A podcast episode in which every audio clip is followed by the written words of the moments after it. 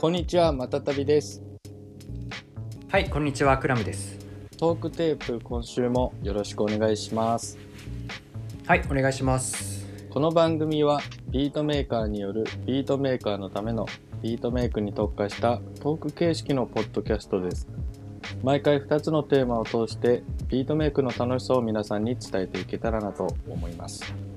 えーここで視聴者参加型企画 IF I YOU のお知らせです。このコーナーは視聴者様からトークテープ宛てに送っていただいたビートをクラムやまたたびだったらこうするというアイディアとともにフィードバックを返していきます。投稿方法など詳細は概要欄をご覧ください。皆さんのご応募お待ちしております。はい、お待ちしております。えー最初のトークテーマは今週のトピックというコーナーです。お互いが最近感じた気になることを掘り下げていきます。クラム君、今週のトピックをお願いします。はい、えー今週僕が話したいトピックは、えっとね、昨日、ちょうど昨日に当たるんですけど、えーおたいレコードさんっていうね、えーレコード屋さんじゃないや、機材屋さんか。うん。機材屋さん主催の、えっと対談企画というか、えー、ツイッタースペースやったんですよね。そうですね。うん、で、えーまあ、緊張しながらなんとかやり遂げたんですけど、えー 今週のトピックはこんな感じ昨日のねツイッタースペースどうだったっていうのを、えー聞いてみたいなと思いました松旅くん聞いてくれてたもんねそうです。あのー遊びに行かせていただきました。うん最初から行ったかうん。えっとね、割かし最初から入れましたね。なうんうんうんうんうんどうだった？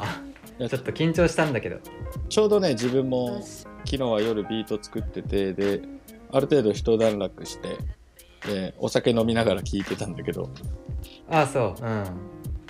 以上のこのトークテープを聞いてくださってる、あの、皆さんは結構リラックスした状態のクラム君を聞いてると思うんですけど、えー、まあ、その、昨日収録されてたそのスペースの方でではもう結構緊張してる感じは最初はあったね、確かうんいやもうそうですよだってやっぱ他のなんだろうに。うん。場所に赴くみたいなノリだったからさそうね。招かれみたいな感じ？うん。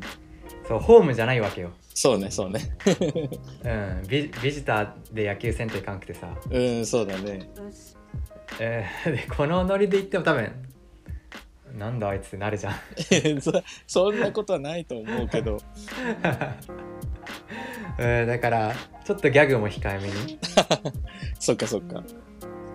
うん、言ってしかもねうん。あのまあ一応さツイッタースペースってさ画面ないじゃんうん。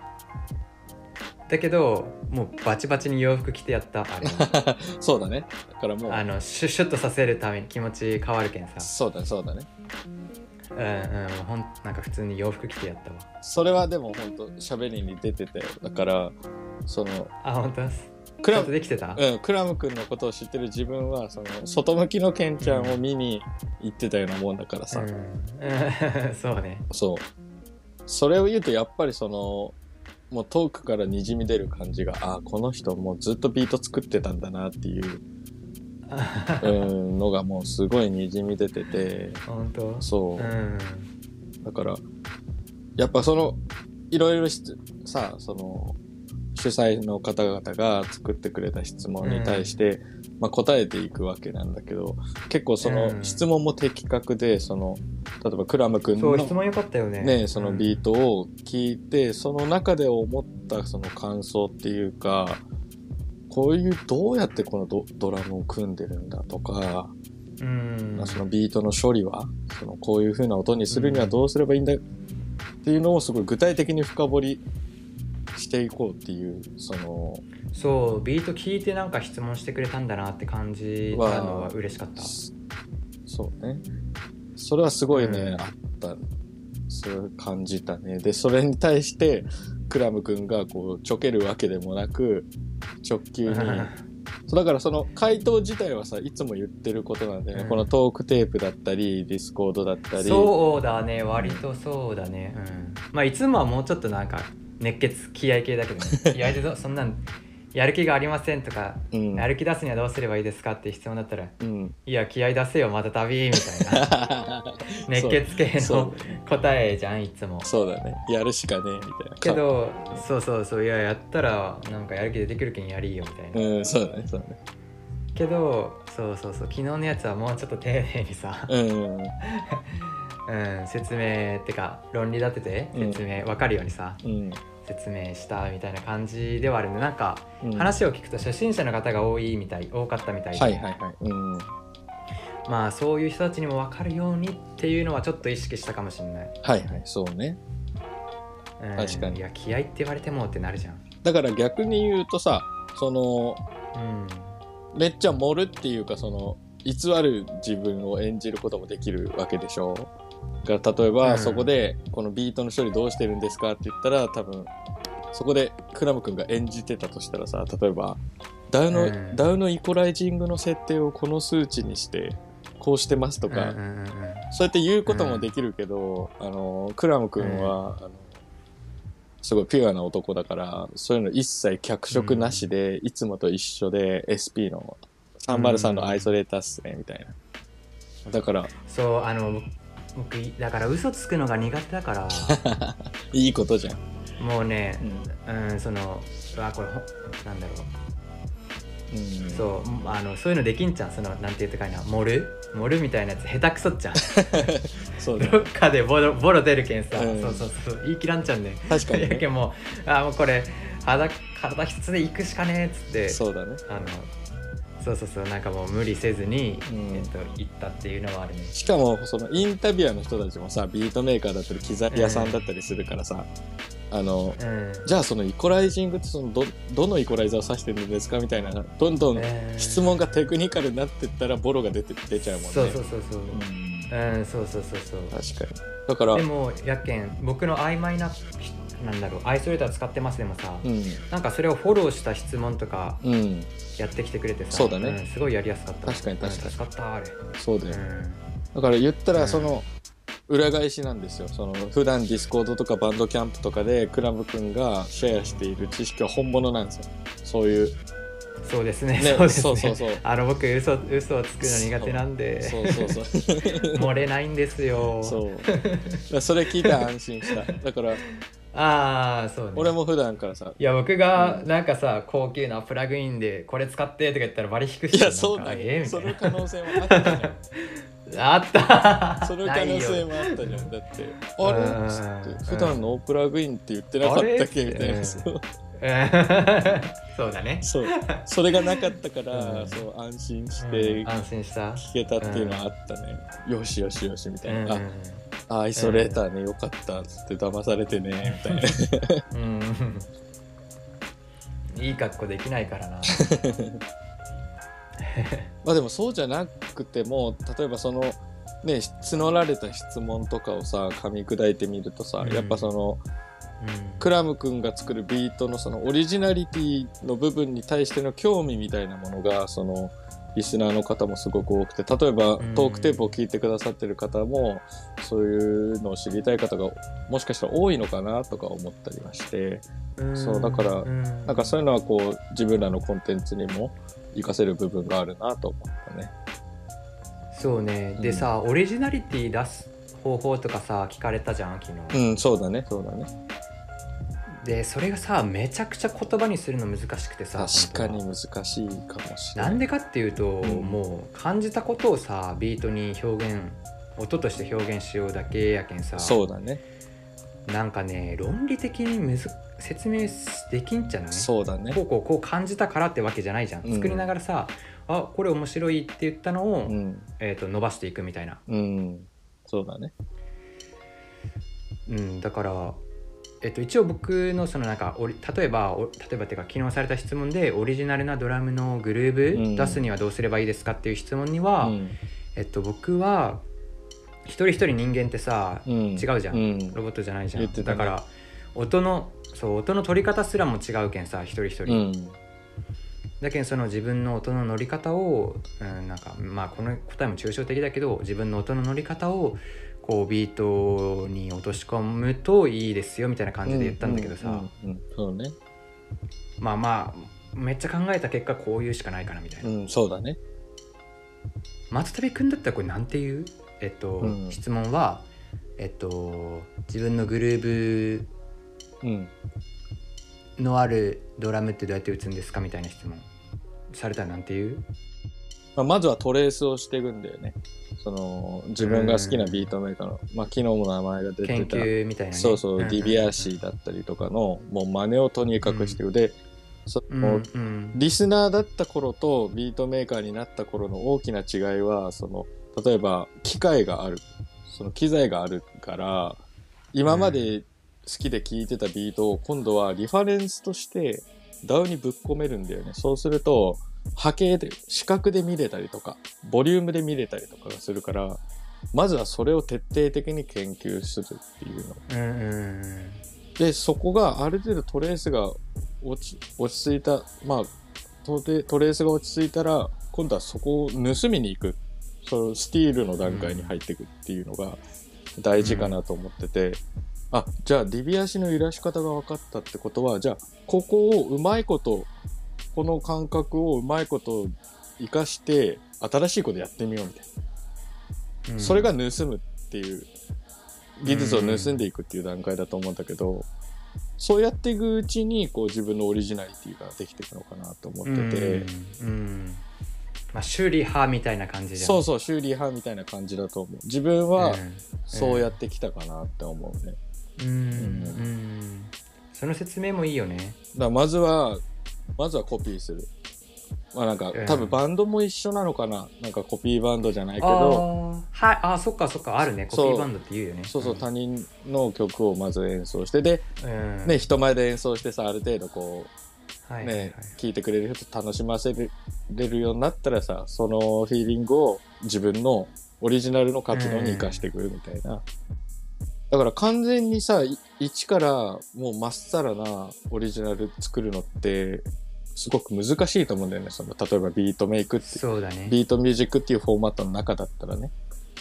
うん。全く新しい音楽のジャンルを作るってなったら話は別だけどうん。だから一個のその枠っていうかそのアートフォームの中で何か自分の色を見つけたいってなったら、まあ、そういうコピーしてでうまいとこ盗んで、それを繰り返すっていうかでどんどん研ぎ澄ましていくっていうプロセスを踏むのがいいのかなと自分は思いましうた。ん。ううん。んいまだにその繰り返し。ね。そうそうそう。まあそうだね。うん未だにそういうのをやっまあ、あとはそれ楽しくやることだね。楽しく。そうだね。楽しむのは大事だね。続かないからね。で、なんかどういうところが楽しいのかなって思ったんだけど、その、ものになる瞬間があるんだよね、その自分の中で。ああできたそう、できたって。それがこう積み重なっていくと、まあ、できたっていう、その、例えば曲ができたっていう経験と、あとはその曲を何らかの形でリリースした時に、なんかね、一人の人が、とかがさ、これすごい好きでとか言われたりとか、うん。たり、だからそういうのがこう自信とか経験が積み重なってって、うんうんうん。今があるっていう感じだから、そうね。そうそうそうそう。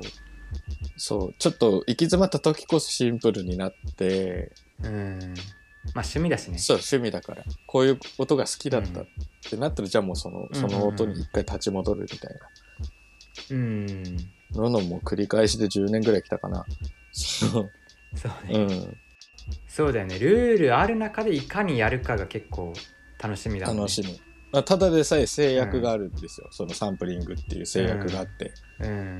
BPM っていう制約があって。でそうだね。何でもありっていうよりね。そうそうそう。だその制約の中で最大限遊ぶっていう。うん。このルールの中でうん。うまくできる人誰かな？みたいな感じですそううそうそう、その感じ。うん。わかるわかるわかる。だったら、こう、例えば、もうほんと一点突破で、俺のスネアはやばいんだぜとか、うんうん俺のスネアはここで鳴るんだよとか、うん。俺のキックはもうバッチバチ来るぜとか、私の上ネタはこんなにメロディアスですよとか、そういうこう一点突破で極めに行くっていう道もありかなと。思そうだね。う。うん。で、そういうのがこうどんどん経験と混ざり合っていくんだと思うんだよね。うんそうそうそう。そうね。だからグルーブの話とかは結構その答えるのがね難しかったんだよね、ああ確かにね。それはうんね、言葉にするのが難しかったっていう話かな。うん。でもそこをそんな深いところまで聞いてくれたのはなんかちょっと嬉しかったなみ確かに確かに、たいなまあ、なんかその正解は出せないんですよグループとかって。うん、うん、また正解ないのがまたむずいっちゃんうんそうだね。そうだね。正解あったらさドヤ顔で「いやこれこれやれば絶対いけるっす」みたいな。うん。ねえドヤ顔でいけるけどさ。また人によってその音の取り方違うとかいうのがまた難しくて説明が。そうだねそうだね。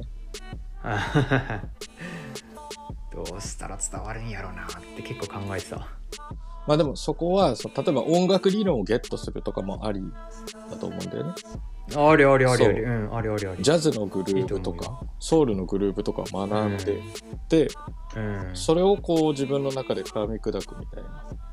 うん。でビートに落とし込むとか。うん。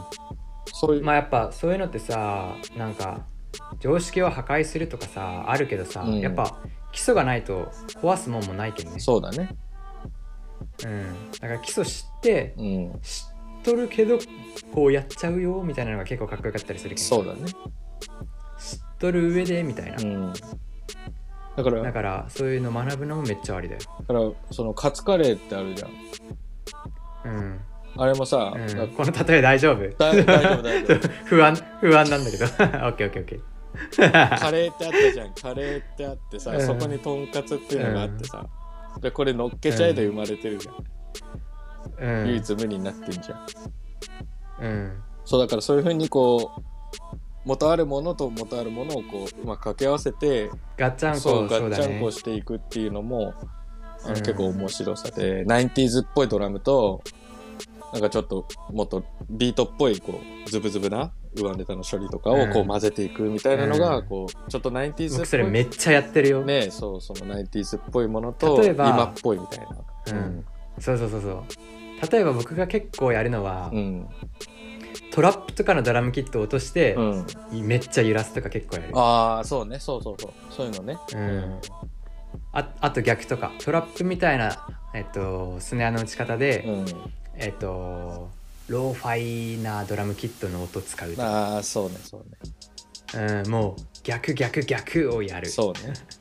そうすると面白いものが生まれたりする、確かに。うん、でもあのトラップの美学っていうかそういうのって結構あのプリセットでできちゃったよみたいな。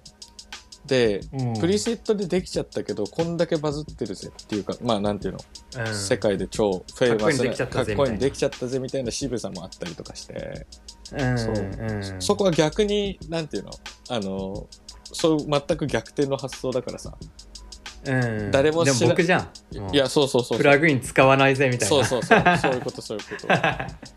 うん。もう誰も知らないネタ掘ってみたいなのがさ。うん、自分それもあるだけど、それもあるんだけど、みたいな。そのうん、うん、極地にあるんだなみたいな。誰でも知ってる音みたいな、ね面白いよね。そう。そうそうそうそう俺ならこれこうできるぜ、うんみたいな感じでそうそうそうそう。だだから結構最近そういうの楽しくてうん。だだからさそうちょっと似た話でさ僕もあの大ネタとか使うのあえて使ったりするのああそうねそうねそう。うん、大ネタ。あ Jay-Z 使ったかもしれんけど僕ならこんなのいけるっすよみたいな、えー、そうね。うん。これあのネタじゃんってみんなわかるみたいな。そうそうそうそうそう。おクラムが料理したらこうなるのかみたいなのとかもあるしさ。あるよね。そう、うん、あえて使うとか結構ある、うん、なその見え方変えるみたいな見せ方もあったりとかね。うんうん。だそういうのこうそういうアイディアとかが混ざってオリジナリティになっていくんだけど何分経験なんだよね。やっぱやった分そこは培われていくから、そうだね。組み合わせのなんかセンスとかももう経験でしか培われんけんそう。まあ数やるのが大切なんじゃない？そうあの生まれ持った何菓子じゃなくてこれはもう経験。これはいやもう全然これスキルやけん誰でも習得できるよ。断言できるけどこれはマジで経験で、その頭で分かってても、音音に出せなかったりするから、そうそうそれはなんかもう数で補うしかないっていうかそれが一番手っ取り早いと思うんだよね。でそれを 昨日、まあ、話がゴリッと戻すとクラム君のスペースからうん。その言葉尻にすっごい感じたのよ、あ嘘。その質問に対する回答はクラム君はもうほんと二言三言だったんだよね、うん。そう。うん、あ SP のコンプで一発っすみたいな。でも、うん、いやなんかなんて答えればいいかわからんかったっちゃうね。でも別になんつうのなんかそんなぶっきらぼうな感じはしないし俺もそうやってきたから、うん。よく言ったクラムとか思いながら、うん。そう、ん。ISP でサイドチェーンかかるんでみたいなで多分、うんうん。それやってきてない人にはえどういうことっていうことが多いと思うんだけど。いやでもそれねそれ解説しよったらもう長々なるよそうだね。だし多分言葉じゃ分かんないからちょっとうち来てよみたいな話になってくるじゃん。そうそそううそう。そうサブスクしてよって感じ、うん、まあサブスクして、まあ、クラムのスタジオおいでっていう感じだけど、そうだね。うんそこでわ分かってくる。まあ、それが自分でやってみるっていううん。感じだと思うんだけど、だから、そういう視点で見ると、その、ケンちゃんから教えてもらったことを俺はやってて、あ、そうそうそう、これはよく言ったって思ったね。うんそうそうそう。言った通りで。なんかスタンプ送ってくれてたの見れたもんそう、それ、ハートみた恥ずかしかったけどね。いやいやいやなんで嬉しかったよ、こっちとしてはなんか、うん。あのビジターでさ、うん仲間があの応援してくれてるああ、なるほどね。そうそうそうホームのやつらがビジターなのに応援してくれてるなんか自分の中ではそのケンちゃんと例えば2人でそのお平レコ名古屋に行って勝手な設定だけど、これで設定してたけど、うん。でケンちゃんはちょっと仕事してくるわで、トトークルーム入ってって俺はその間、ん。近くのバナナレコードでレコードを掘って。あでちょっとお店で眺めてるみたいな、うん。でそこでうなずいいてみたい頑張ってんなみたいな。いや本当は一緒に来てほしかった そうわうなずいてるみたいな。イメージで、うん。イメージではいたけどね、うん。はい。そうありがとうございました。いやいや。なんかちょっと昨日緊張してその喋ることばっかりに集中しよったけんさ、うん。周りどう見えてんのかなと思ってちょっとトピック、えートークテーマにしてみました、あそうですね。まあなんか、はい。一視聴者としては普段あんま見れない外向きのお仕事クラムが見れたのは面白かったです。いやしっかりできてたなら幸い幸いです。お疲れ様でした。Hey, you know では次のトピックに行きたいと思います、うん。えーと次の、はい。次のトークテーマは、えーまたたびのトピックです。えっ、と、今日、えークラム君に聞いてみたいことは、えっ、と、まあ、クラム君自分のスタジオでビートを作ってると思うんですけど、そのスタジオの中の、そのまあ設備だったり、その部屋のものだったりで、一番こだわってるポイントってどこですか？はい、えー僕から言っていい？お願いします。えっ、とちょっとあの昨日機材屋さんのうん。ツイッタースペースに出て出たにもかかわらず申し訳ない話なんですけど機材がないこと、ああ。うちにあんまり うちに機材がないことがまあこだわってはないけど、うんまあいいポイントかなって思ってて、うんでなんでかっていうと、うん。まあ今ね僕のねそのハードで言うと、うん、もう SP404 とうん303と、あとそのなんか接続に必要なインターフェースとかしかないっちゃけどうん。もうそんだけ、えー、と使ってるものはビート制作で。使ってるものはね。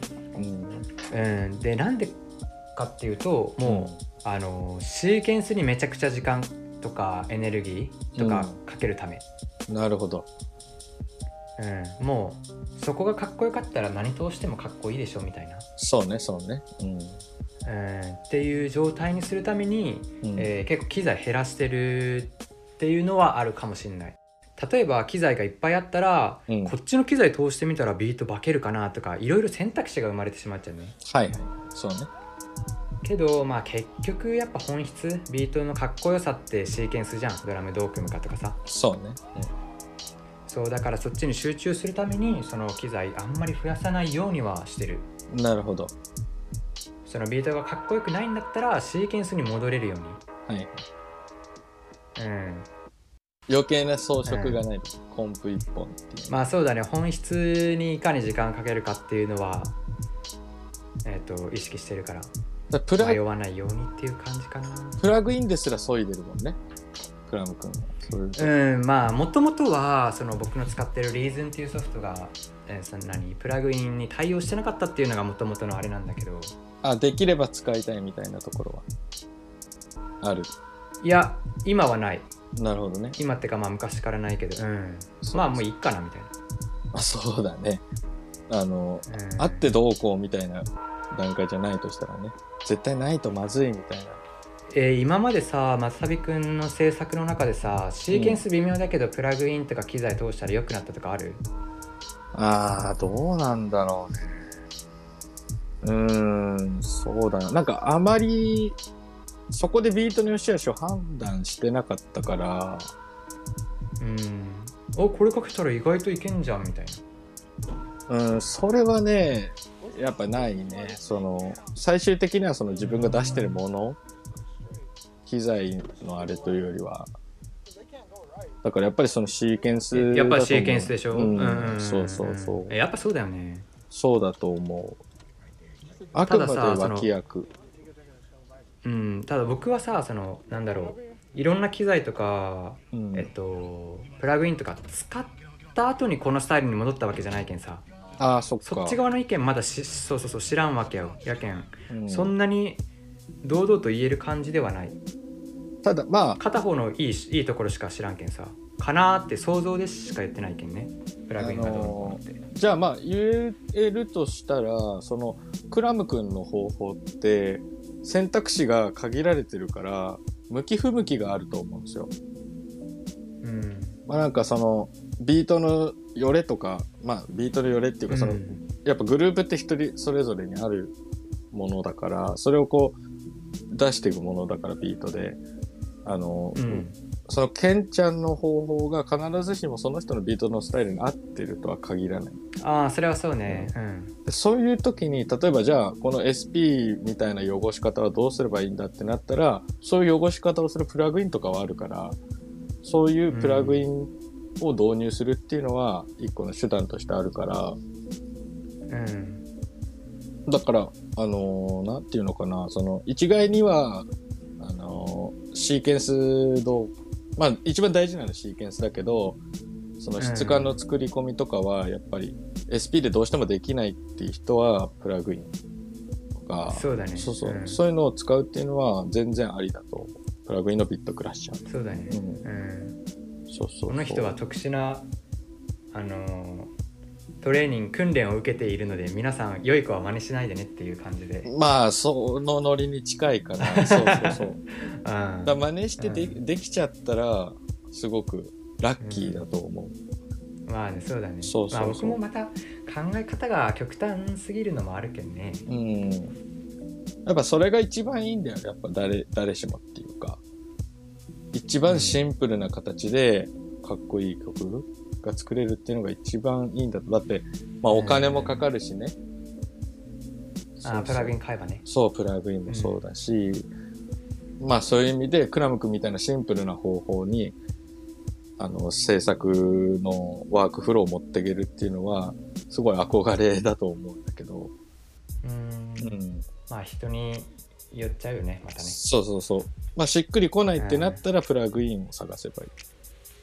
そうね。うんうん。めっちゃありだと思うしまあめっちゃ便利なやつとか話聞きよったらあるけんさいいなみたいな。すごいよね。俺もあんまり詳しくないんだけど、ねすごいすごいすそうそうそうそう。あそう。いや僕めっちゃワクワクするよ松旅くんの。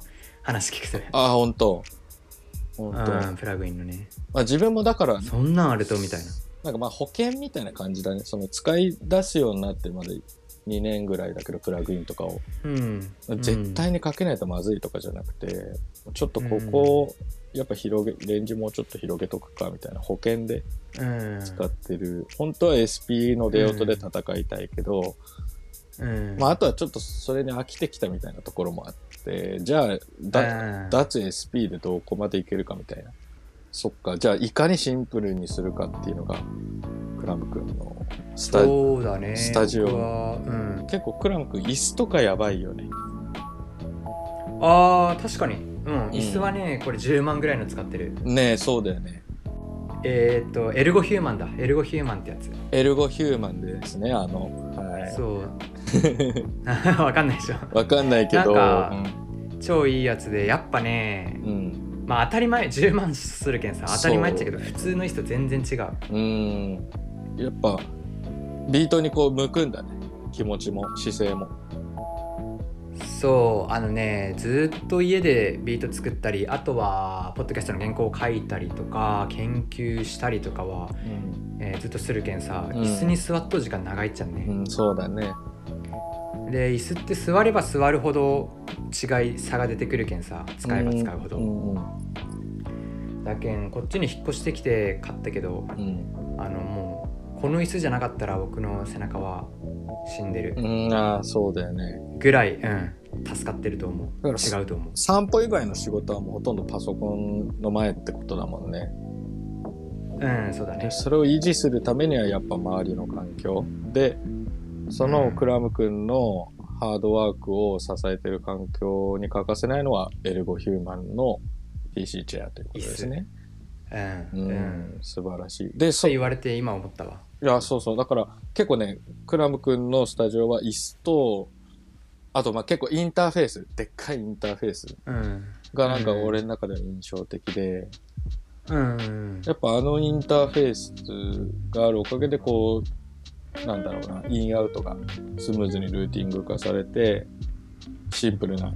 まあ、例えばその SP うん。とさ、その PC を掛け合わせた環境とかだと、一回差し替えたりしないといけない人とかも、そうだね。それだるいよね。そう多分いたり、まあ SD カードに一回入れたりとかしないといけない人とかもいらっしゃると思うから、ん。だからそこのルーティングがしっかりストレスフリーなのも、一個その、クラム君がポンポンビートを生み出せる秘訣なのかなとかー思ったりはしたうん。だからね。6僕のは8円8アウトかな。だいぶあるね。すごいでかいもん。でかいっていうか。いや大、きいの買いすぎた。ああ、まだじゃあ。平べったい。余ってる。全然余ってる余ってる、ううんん、素晴らしいね。いいですね。けどなんかうん、大は小を兼ねるっしょみたいな最初思ってもうこれずっと買い替えてないっちゃうね。ビートを作り始めた時から。あ、そうなんだ。うん。でその時知識ないけど大は小を兼ねるっしょと思ってなんか、うんとりあえずいいの買っとくかみたいなああ、そういうことか。そうそしたらでで でかすぎたっていう けどインターフェースとか買い替えるじなんかタイミングとか別にないやん壊れん限りそうだね。なかなか。で壊れ壊れてないけんさうん。あのまあまあいいかっつってこのでかいままうん。機能を使い切れてないけど 使ってます。いや、でももしかしたらこれからなんかちょっとエレキ入れてとかなってくるかもしれないから、そしたらインターフェースいらない。うん、まあそうしたらそうだね。うん。キュイーンうん。このままでいいよね。ってビートに入れてってななるかもしれないからね。あるあるある、うん。やっぱ大は小を兼ねるのは確かにすごくいいなと思いますね。うん。か素晴らしい、そっか。じゃあ松旅くんは？まあちょっとこれまたクラム君と逆なんだけど、あのおおいいじゃんそうなんですよ。外部の機材が多いんですよ。こっから見る限りでは多そうですね いろいろありまして、うんでそのそれはそれででもねワクワクする僕好きなのは好きだよ、うん機材そうそうそうそう。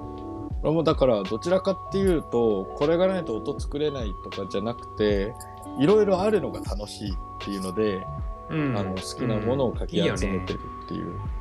うんいいよねで、そうすると、やっぱり効率がね、あのーかなり悪くなっていくんですよね。うんいやーそれはしょうがないよそうそうそう。で、例えば SP のスイッチ入れて、404-303。で、あと、そうだねねうんもう、んんまずビートを作る前にいろんなところをカチカチカチカチしてからうんビートを作り出すんだけど、うんで、まあ、今の環境になるときに、できるだけ差し替えをなくそうと思ったのね。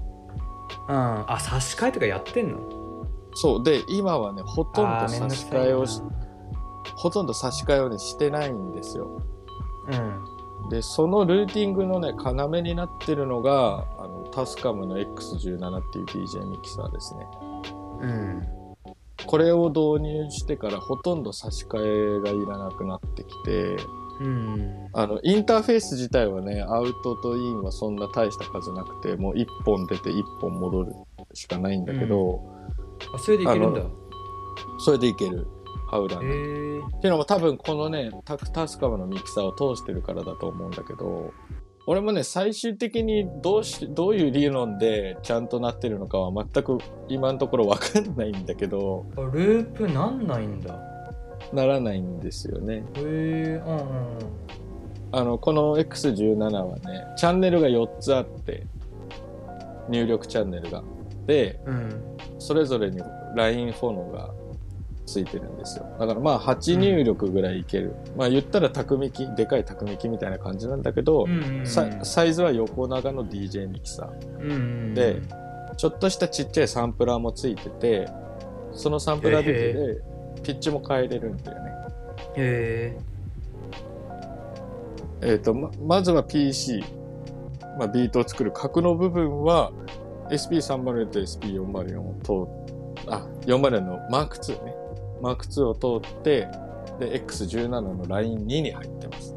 で、そこから SP を通ったビートは、えっ、と、一応、エイブルトンにまた戻ってくるようになってんだけど、その途中でですね、この別のポルタ2っていうカセットの MTR に入れることもできるの。ーここはちょっと差し替えがいるんだけど、もうコードすぐ伸びてて、このポルタ2を通した音にしたかったら SP404 Mark2 のアウトをそのポルタ2から出てるラインに差し替えるって感じ。うんマーク2の、その、なんだ、USB でパソコンに戻すこともできるから、ここがまずワンセクションになってて、うんで、2セクションはターンテーブル。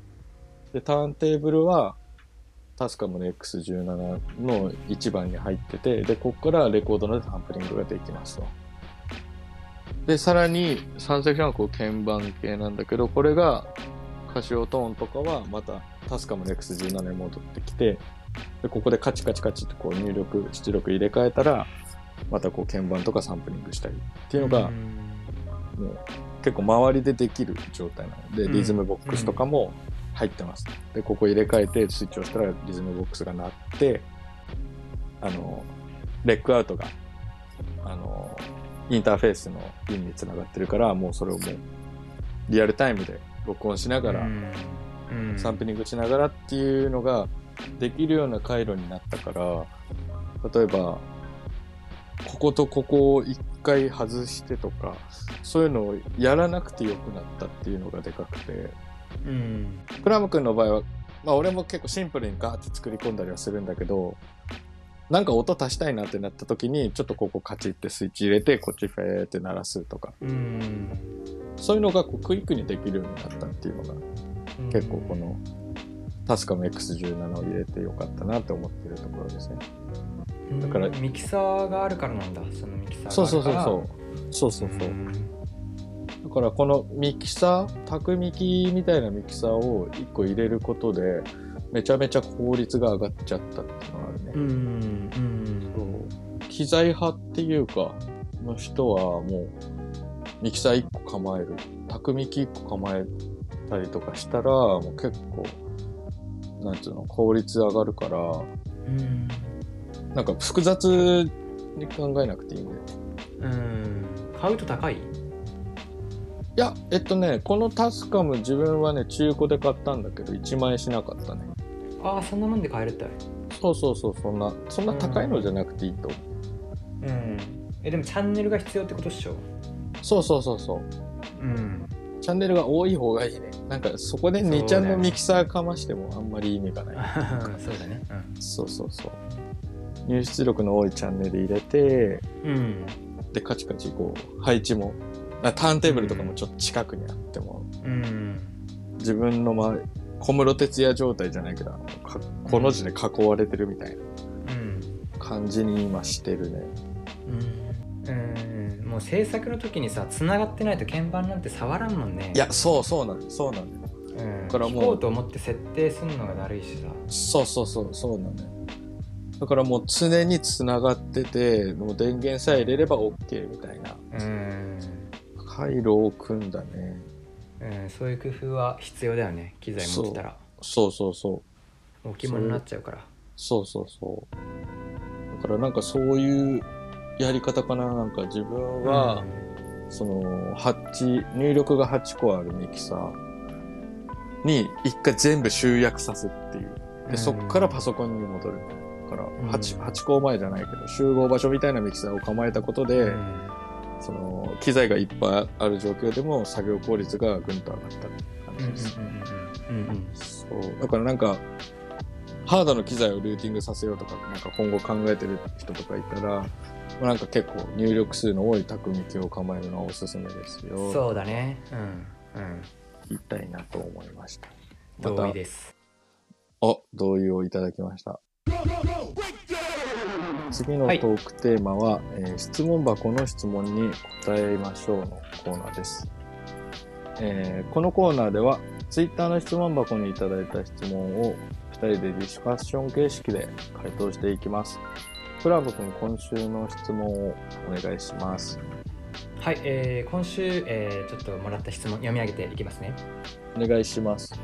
えークラムさんの作るビートは映画を見たような気分になるので、えーすごく好きです、えー映画からサンプリングってどうやってしてるんですかっていうのと、うん。えっと、ビートを作るときに起承転結みたいな展開って意識して作ってますかみたいな質問あもありましたあ、はいはい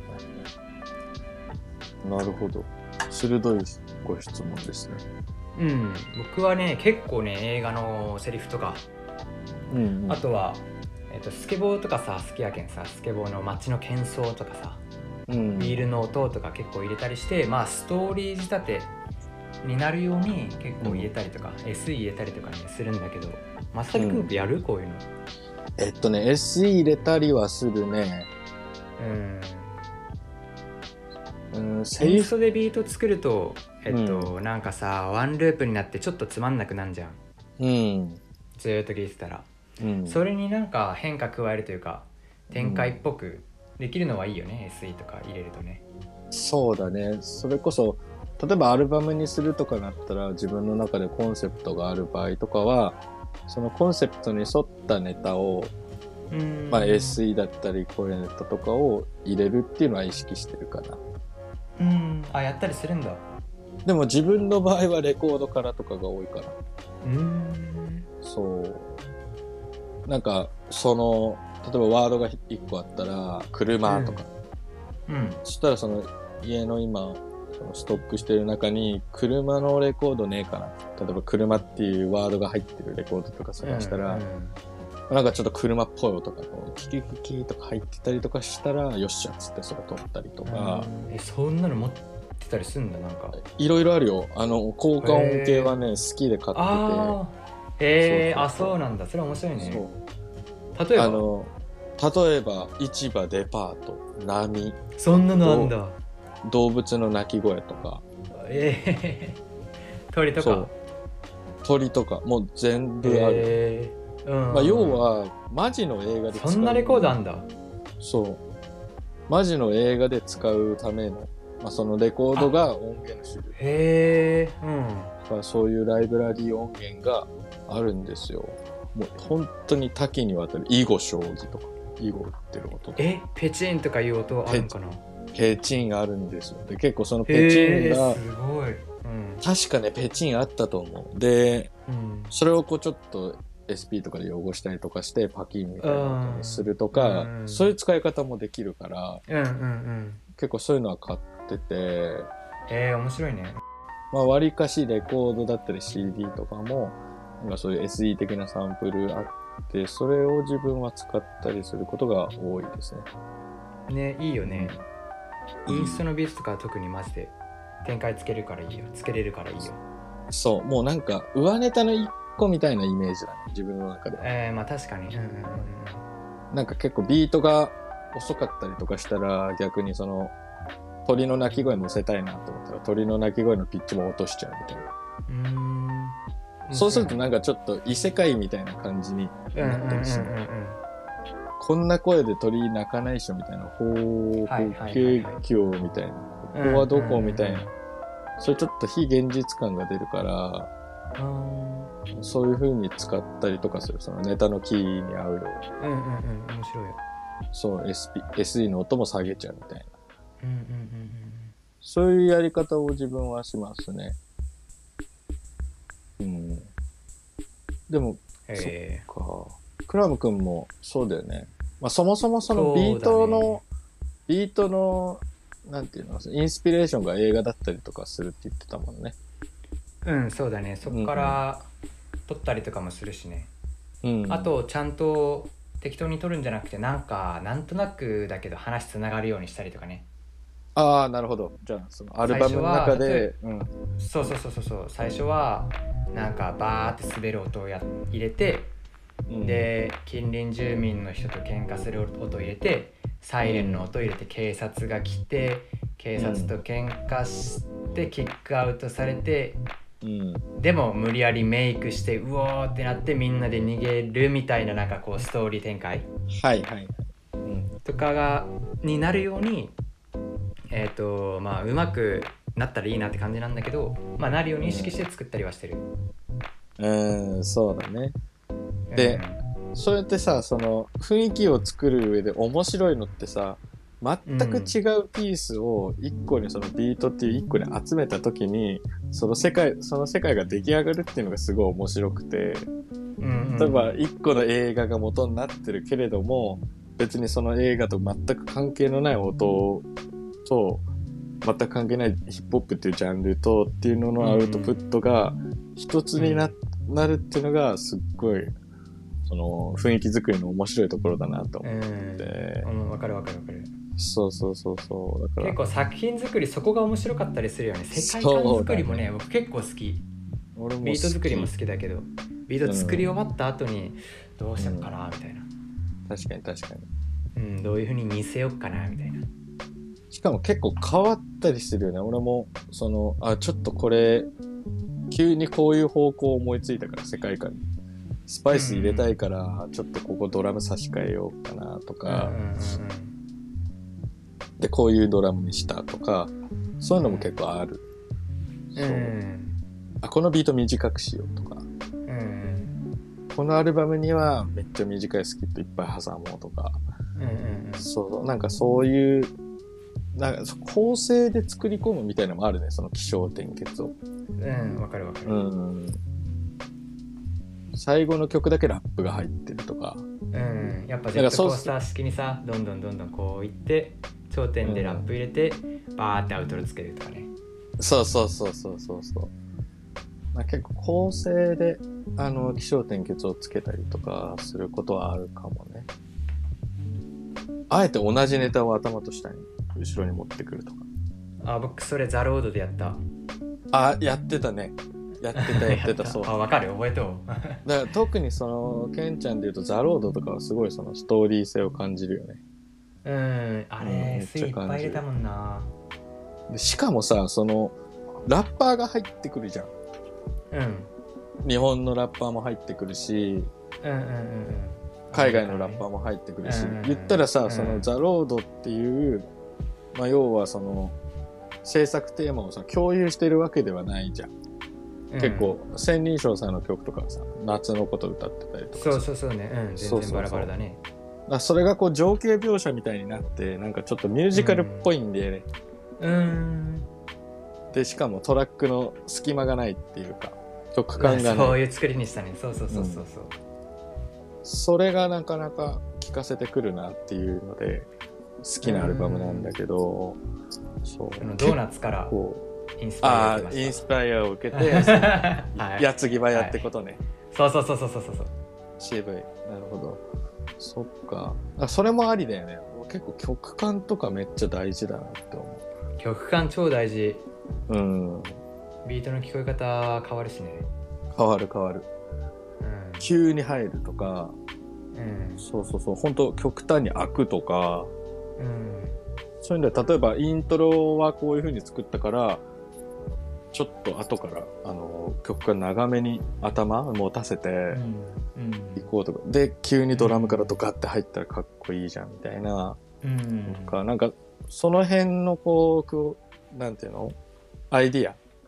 うん。をこう曲化に生かすっていうのは、うん。気象転結を作るのも重要な要素かもしれないですね。ね。うんうん。曲だから上確ネかタだけで展開作る以外の方法もあるねに。うん、そうだね。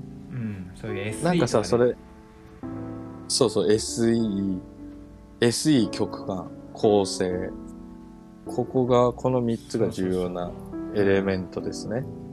だけんアルバム作る時とかね、うんそういう構成力とかまた別のスキルで必要だもんねビート作るだけじゃない、うん、そうだね。世界観作り能力みたいそうだね。なうんそうだね。まあコンセプトのあるアルバムだったらなおのことそうかもしれない、うんで、それがこう、気づかせるっていう表現が必要だよね。その、聞き手にさ、あ、ここはこういう風に空いてるのにはミスじゃなくて理由があるんだなっていう。うん。なんかその気づかせる、なんか処理じゃないけど、うん。テクニックっていうか、その気の使い方その、うん。なんていうか、気遣いがいるのかなと思う。うん。んですけど、まあ、そこは結構楽しいって考え出すとね、そうね。うん、ところではありますね。そうね。そのなんか SE 入れようと思った時にはもう手元にないとうん。ねダメだよね。あ、そうだね。そうだね、うんそうだね。やろうと思った時に見つけられんけんねああいうのなんか都合よくそうだね。そうねだから普段からなんかちょっと意識さいとかないといけないっていうのはあもねだ結構だから自分はそれがあるな。なんか、いい SE 持ってる、いい SE 求むみたいな感じ。う んそうだねうん。結構なんか、レゲエのビーム音とか、なんかそういうのとかもいろいろディグってみたんだけど、あまり自分のビートにまだ馴染ませれたことがなくて、うん。まああとは曲感だね。曲感。この曲はこう終わらせたいから、こう終わら、こう静かに終わって、急に次が来るようにしたいのか、そのまま終わっていって、うん。長いうん遠ざかるようなフェードにするとか、うん。そういうニュアンスを意識するっていうのと、まあ、あとは、このビートちょっと間延びしそうだから、アルバムの中で。うんそういう時はこう尺をすっごい短くしちゃおうとか。なんかね、自分の場合はね、すごい出来が良かったループほど短くしたいと思うんだよね。あ僕もそれするあえてそうそうそう。うんそうそうそう。あんま長く聞かす必要ないっしょ、みたいな。5小節、6小節とかでいいんじゃないとかうんうん思ったりして、あえて短くしたりすることあるね。うん照れ隠し。まあ分からんでもないよそうそう、通称照れ隠し。うんそうそうそう。そんな感じですね。そうだねうん。まあちょっと、まあ制作とはまた別ベクトルの部分ではあるかもしれないですけど、うん世界観まあこういうちょっと世界観作り、ぜひ、あの、これから頑張ろうと思ってる人は、ご参考までにとっていう感じですね。はいはい。いかがだったでしょうか？今週は以上になります。Twitter の方で質問箱への質問やトークテープで扱ってほしい話題も募集しております。メッセージお気軽にお待ちしております。私たちはビートメイクに戻りますので、皆さんは良い週末をお過ごしください。また来週のポッドキャストでお会いしましょう。バイバイ。はいバイバイ